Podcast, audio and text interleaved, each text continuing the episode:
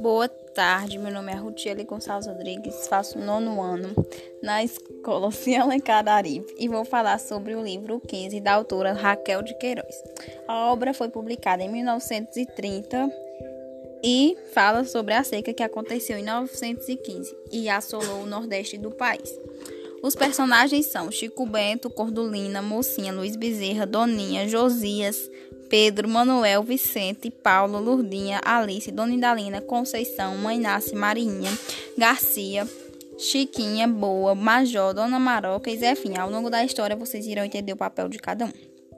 Chico Bento era vaqueiro, morava na fazenda de Dona Maroca, estava em em Quixadá, com sua esposa e seus três filhos, ou seja, o sustento dessa família vinha da terra. Com o passar do tempo, chegou uma grande seca nessa região e ele, junto com sua família,